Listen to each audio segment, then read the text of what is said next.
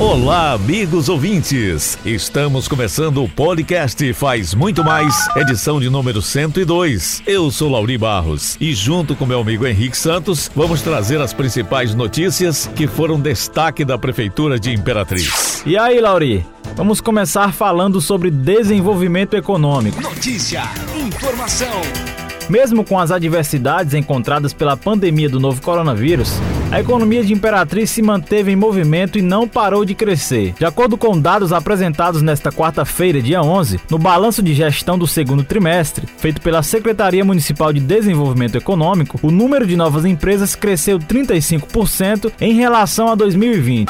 Os números de microempreendedores individuais também são animadores. Desde o começo do ano, foram 1.240 novos empreendedores na cidade, graças à assistência prestada pela SEDEC. Novos empregos registrados também apontam para mais de 8 mil postos de trabalho. Wilson Filho, titular da pasta, disse que a secretaria está mais presente, promovendo palestras, cursos e levando informações para garantir desenvolvimento econômico de qualidade.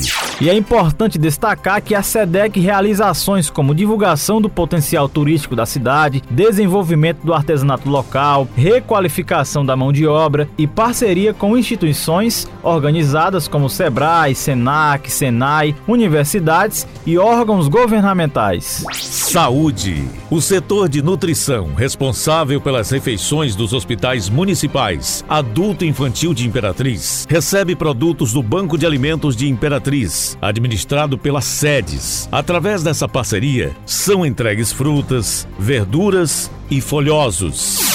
De acordo com a coordenadora do setor de nutrição, Renata Moraes, a parceria com o Banco de Alimentos é essencial para a continuidade do trabalho. Ela ainda disse que o foco é proporcionar uma alimentação mais rica, saborosa e balanceada. São servidos para os pacientes café da manhã, lanche da manhã, almoço, lanche da tarde, jantar e ceia. Os acompanhantes e servidores das unidades também recebem o café da manhã, almoço e jantar.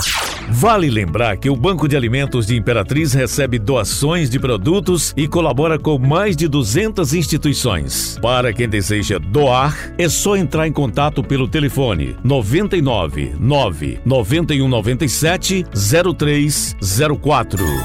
E olha, gente, a Casa do Idoso Feliz retoma as atividades de forma presencial. Boa parte dos serviços presenciais que haviam sido interrompidos devido à pandemia da Covid-19 já foram retomados. E na manhã desta quarta-feira, dia 11, o Padre Genésio celebrou missa com os usuários.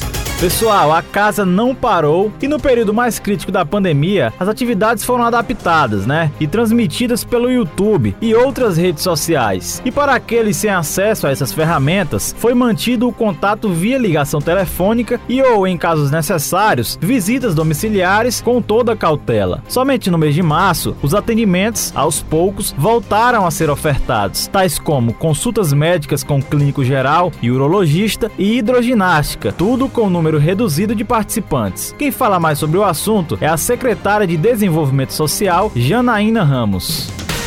Casa do Idoso de Imperatriz, que é mantida pela Prefeitura através da Secretaria de Desenvolvimento Social, ela funciona como um serviço de convivência e fortalecimento de vínculos.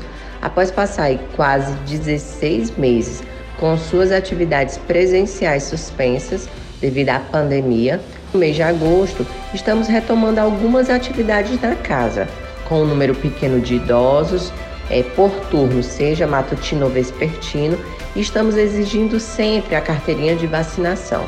A gente sabe que os mais afetados durante toda a pandemia foram os idosos, por se isolarem, por serem do grupo de risco, mas hoje, com todos os cuidados, estamos oferecendo a melhor idade através da Casa do Idoso, a hidroginástica, consultas e acompanhamentos médicos, atividades físicas, oficinas artesanais, nutricionistas, fisioterapeutas e muitas outras atividades, com o objetivo principal que é melhorar a qualidade de vida, seja ela psicológica, que hoje é fundamental, e a física.